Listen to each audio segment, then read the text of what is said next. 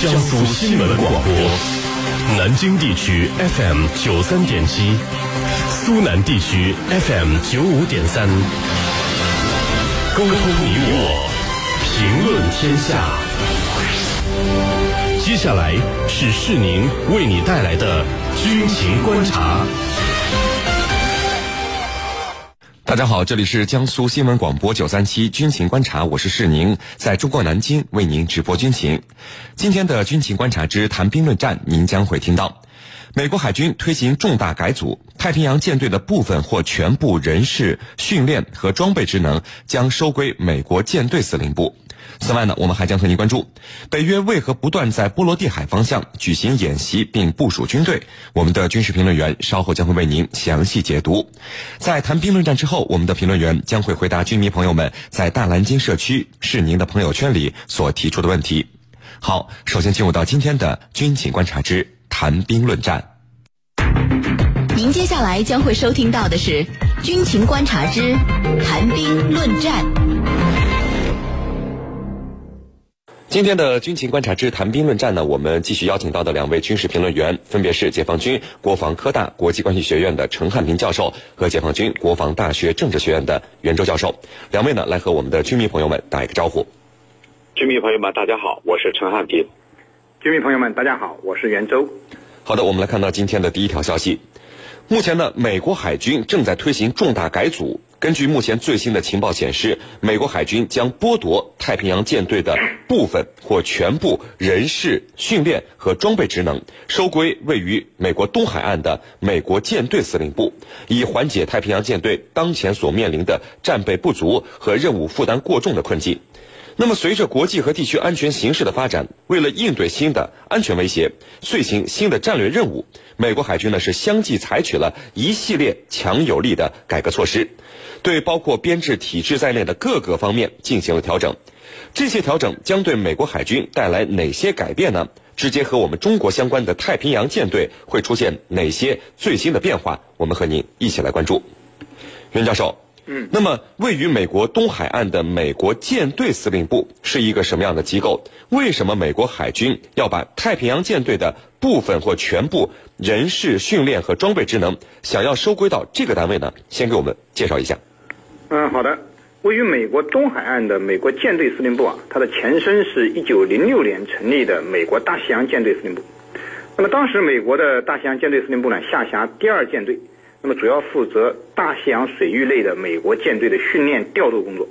那么后来，撤销了大西洋舰队司令部，成立了现在的美国舰队司令部，呃，并且于二零一一年九月解散了他下辖的第二舰队。目前呢。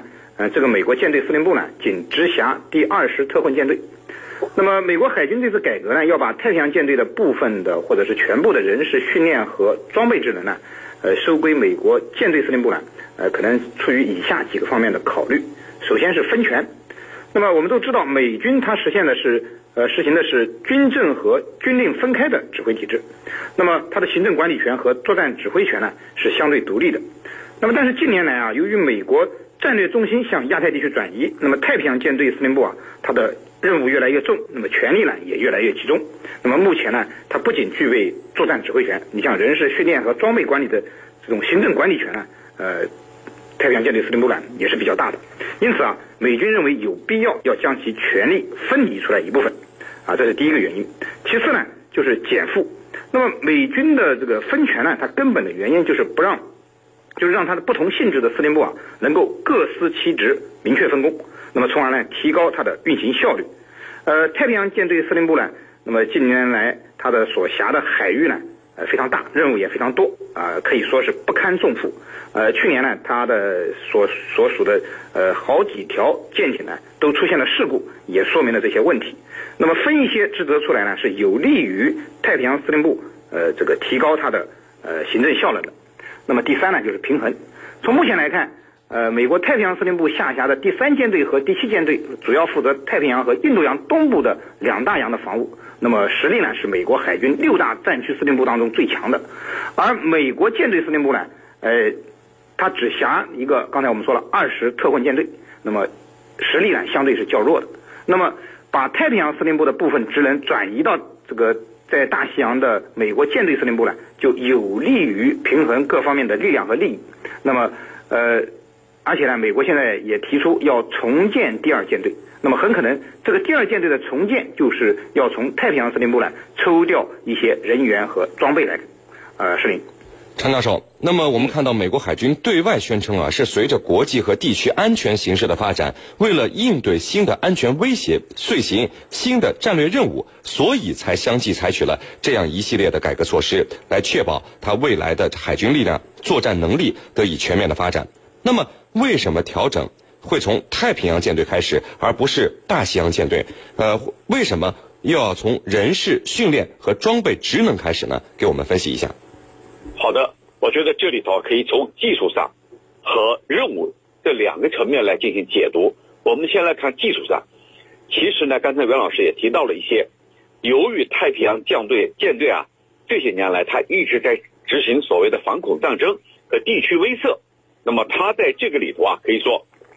发挥了非常重要的作用，再加上呢，这个太平洋地区啊，它是属于一个独立的战，太平洋舰队它是一个独立的战区，在很多情况下导致这个划分指挥权和管理权职责不明，从而呢使舰队在管理上出现了比较大的混乱，不利于部队呢这个作战任务的提升，不仅呢使部队的任务负担过重，也降低了它行动的效率，这是第一。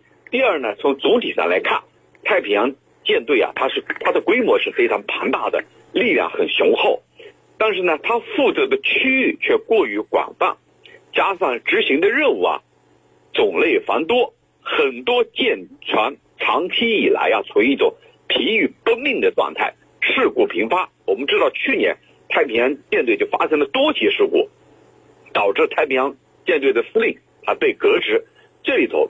这个问题就日益凸显了，这是从技术层面来看的。我们再从任务层面来看，呃，最近一段时间，特朗普政府呢已经确定了他的印太战略，可以说印太战略的内容正在逐步清晰，里头有很多这个重要的内容涉及到未来的战略方向。其他呢，这个其中呢，跟中国和俄罗斯竞争，这是一个主要的。点，那么这里头为了能够和中俄竞争当中保立于不败之地，所以呢，这个太平洋舰队要进行调整，因为太平洋舰队是他所负责管辖的区域正好在亚太地区，所以呢，这一次就像刚才袁老师说的，就是削权减负，让他呢提升他的作战职能。主持人，呃。这个袁教授啊，呃，但是我们看到这个美国海军的改革计划，呃，收回太平洋舰队部分权力的想法，以及其他一些正在考虑的改组措施，引发了争议。这个美国太平洋舰队的四星级上将就公开反对这些改革措施。那么您怎么看这个情况呢？好的，那么太平洋舰队的四星上将来反对美国海军提出的这种改革计划，实际上也是在预料之中的。那为什么这样说呢？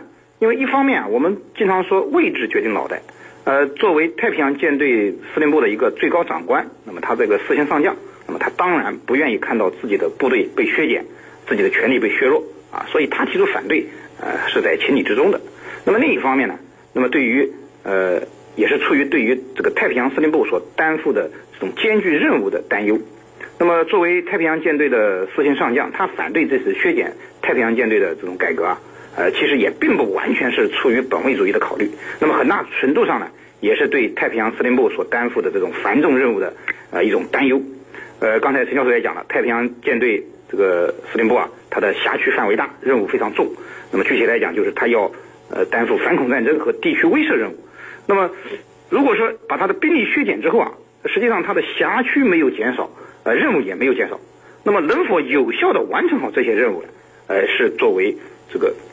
太平洋舰队司令部的最高长官所要考虑的问题，呃，我们都知道美军的总体员额编制啊是不能随便增加的。那么在当前美军全球战略任务不减反增的情况下，美国海军的六大司令部可以说都是忙得不亦乐乎。那么东海岸的美国舰队司令部呢，呃，呃，刚才我也我们也提到了，那么它的兵力呢实际上是相对较弱的。那么从目前来看呢，哎，有待于进一步加强。那么从西海。呃，从西海岸的太平洋舰队司令部抽调兵力和装备到这个美国东海岸的舰队司令部来，那么应该说，呃，可以是一种拆东墙补西墙的办法。那么东海岸的力量是加强了，但是太平洋舰队司令部的实力却削弱了。那么，呃，我们都知道，那么太平洋舰队司令部呢，它实际上虽然说兵力非常强大，但是呢，呃，和特朗普提出的印太战略的要求来看，和他当前面临的各项任务来看，那么他的兵力还是捉襟见肘的。那么作为太平洋舰队的，呃，这个四星上将，他当然不愿意看到这种情况。那么目前来看呢，这种拆东墙补西墙的办法，并不是美国人的根本解决之道。啊，石林。陈教授，那么美国海军的改革啊，从他自己内部，您看就面临公开反对的声音。那么您认为美国海军的改革措施是否可以执行到位呢？改革以后的太平洋舰队会变成一个什么样子呢？嗯，我们先要看它改革的最终的效果到底是什么？改革是越来越好还是越来越差？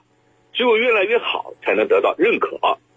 那么我们知道，任何一个改革啊，它都不是一蹴而就的，是经历反复的论证。这次改革，它就是在两份报告的基础上推出的。同时呢，任何改革也都会经历波折、阵痛，比如刚才袁老师提到的一些人的反对，这是肯定的，是在意料之中的。那么这次改革呢，我们它主要是把太平洋舰队的部分权力要转率转力到这个大西洋的舰队，是一种削权瘦身的做法。看上去呢，好像是在削弱太平洋舰队的力量。但是呢，它的真正意图啊，它的最终要达到的目的是在理顺两个舰队、两支舰队的之间的关系，就是太平洋舰队和大西洋舰队理顺他们之间的关系，把训练和管理、后勤保障全面剥离，把它分开来。这样呢，它的做法就是把有限的海上力量资源得到进一步提升。所以呢，从未来来看，假如。美国能够真正实现这两个舰队的之间的无缝对接和密切协作，那么无疑将大大提升太平洋舰队的这种实力。所以，我觉得改革的目的在这儿。那么，最终的效果，目前预测是好的。能不能推动？我觉得目前正在进行一步步的推动。它的主要动力来自于哪些方面呢？第一，就是亚太地区一直是美国重点关注的战略区域，这里头。主要从美国最近出台的几份战略报告里头，我们可以得出清晰的结论。